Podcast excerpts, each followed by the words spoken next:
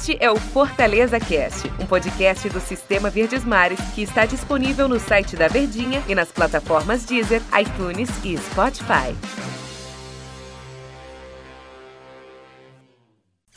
Meus queridos amigos do Fortaleza Cast. A gente sempre começa no alto astral, mas as coisas não estão muito bacanas pro tricolor pra gente conversar em especial com você, naturalmente, em grande maioria que nos escuta aqui no Fortaleza Cast.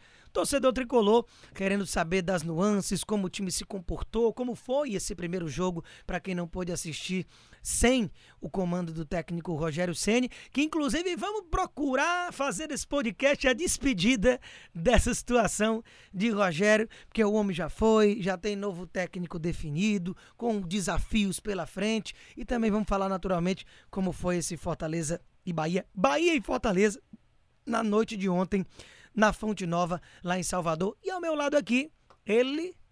Opa, grande Fã Bezerra. Quem dera, Daniel Rocha, obrigado pelo grande. Mas ora, uma, uma sequência de derrotas para o Fortaleza, que após ganhar o título estadual em cima do Ceará, do dia 21 para cá, ele não conseguiu mais ganhar nada.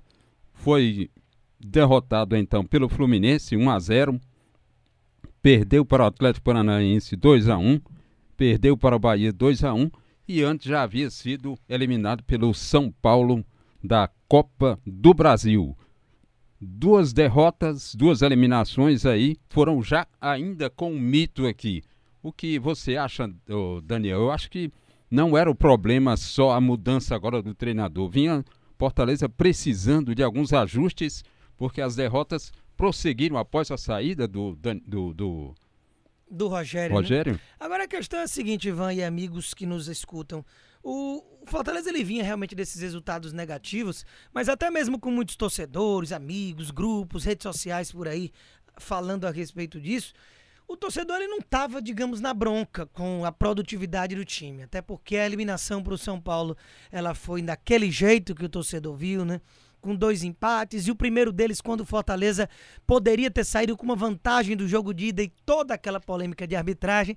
E a arbitragem é o que, digamos, chamou mais atenção do que as próprias derrotas, discordando ou não, mas é o que o Fortaleza se embasou para essas derrotas, por exemplo, contra o Fluminense, a expulsão do Roger Carvalho, contra o Atlético Paranaense a questão do gol do Renato Kaiser no último lance do jogo. E o gol milimetricamente anulado do Bergson, que seria o segundo dele na Arena da Baixada.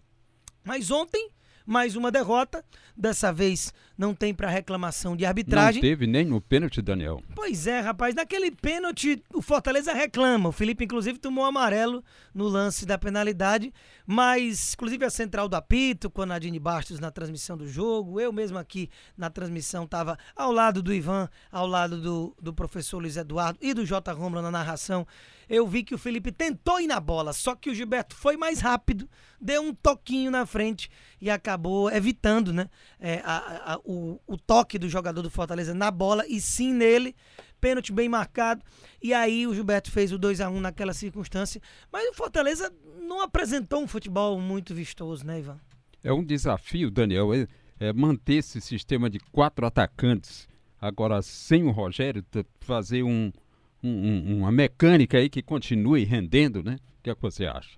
Pois é, Ivan, porque o, o Rogério, ele, ele montou o time, né? Já são três anos de um comando, é um time que tem muita cara dele. E essa, independentemente de qual treinador viria, seria a responsabilidade desse técnico. Porque você chega num time que tá bem montado. É diferente daquela situação quando nada está dando certo, que precisa haver uma mudança. E que momento do futebol brasileiro que a gente vive de uma forma geral, né? Porque o Cudê sai do Internacional como líder, o Domi terceiro lugar e vivo em todas as competições é demitido do Internacional, quer dizer, do Flamengo. Aí o Flamengo tira o Rogério do Fortaleza, que já seria já, já culminando numa segunda ruptura de caminhada dele é, no tricolor. E aí o, o, o, Fortaleza procura, depois da, dos nãos que acabou levando aí do mercado, o Marcelo Chamusca, que fazia um bom trabalho no Cuiabá. E aí o Cuiabá ontem também perdeu para o Grêmio, num jogo muito disputado lá na Arena Pantanal. Aí segue vivo na Copa do Brasil, mas é muito difícil imaginar uma passagem de fase. O, Chamusca iria mesmo brigar por um acesso, onde já foi líder na Série B e está muito bem ali no G4. Então é um mercado muito maluco e essas mudanças fazem parte. E agora o Fortaleza vai precisar caminhar sem o Rogério. Né? E por falar nisso, o... não esteve no banco já o Marcelo Chamusca, que deve chegar no tricolor já com a sua comissão técnica, tem lá o Roger Gouveia que é um preparador físico cearense que sempre acompanha o Marcelo, o Marcelo Chamusca, né? Tem também o Caio, Caio Altuori, não sei se é parente do Altuori lá, que vai trabalhar também com o Marcelo Chamusca.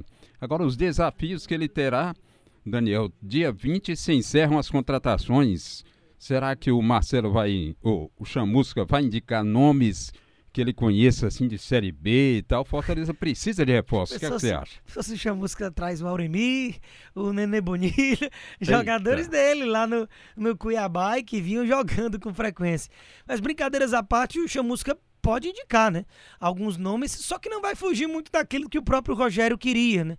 Quando era um nome mais interessante, esbarrava na questão financeira, no tempo de, de contrato, jogador já bem empregado.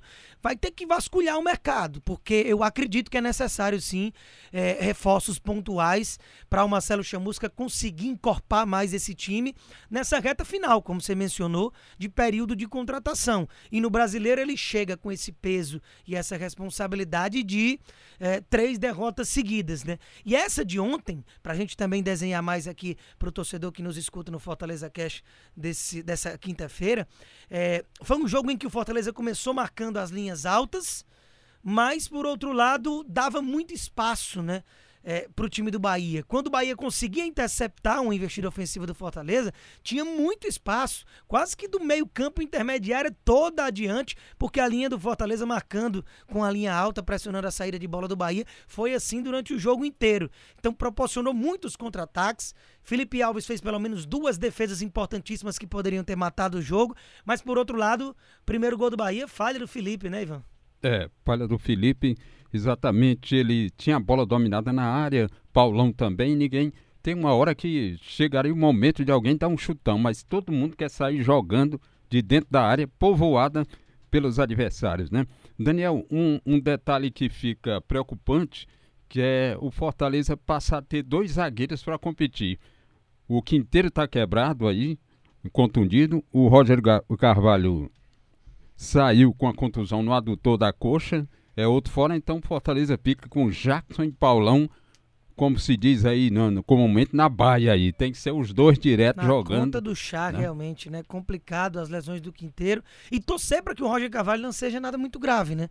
Porque é um cara que ficou um ano, conquistou a titularidade de volta, jogando muito bem, se consolidou com a dupla ao lado do Paulão, colocando até o Jackson para o banco de reservas, que é outro bom zagueiro. Mas quando você só tem essa conta do chá, fica complicado. E o Marconi Montenegro, né, que comandou o Fortaleza, que é quem costuma comandar o Fortaleza nesse ato aí entre troca de técnicos, ele é, já perdeu o Roger Carvalho no iníciozinho do jogo, né?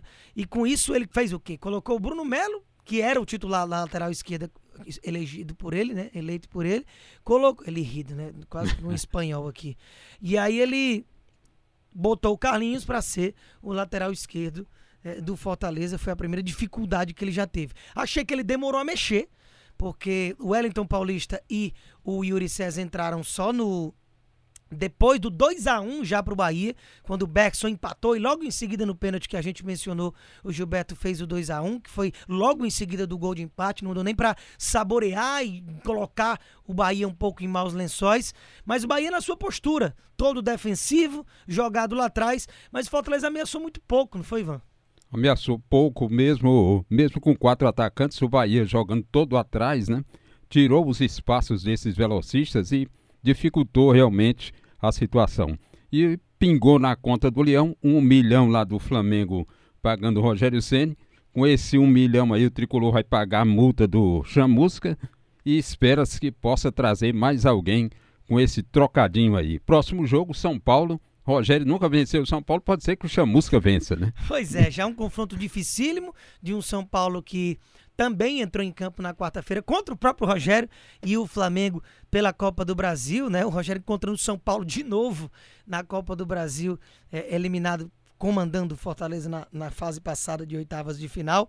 Enfim, vida que segue, agora a bola é com Marcelo Chamusca. A gente já vai encerrando aqui esse nosso Fortaleza Cast dessa quinta-feira. Amanhã tem muito mais com desdobramentos, chegada de Chamusca, volta do time, né? E a preparação para esse jogo dificílimo contra o São Paulo, Ivan.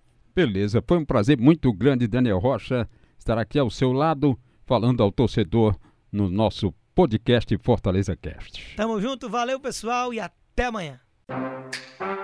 Este é o Fortaleza Cast, um podcast do Sistema Verdes Mares que está disponível no site da Verdinha e nas plataformas Deezer, iTunes e Spotify.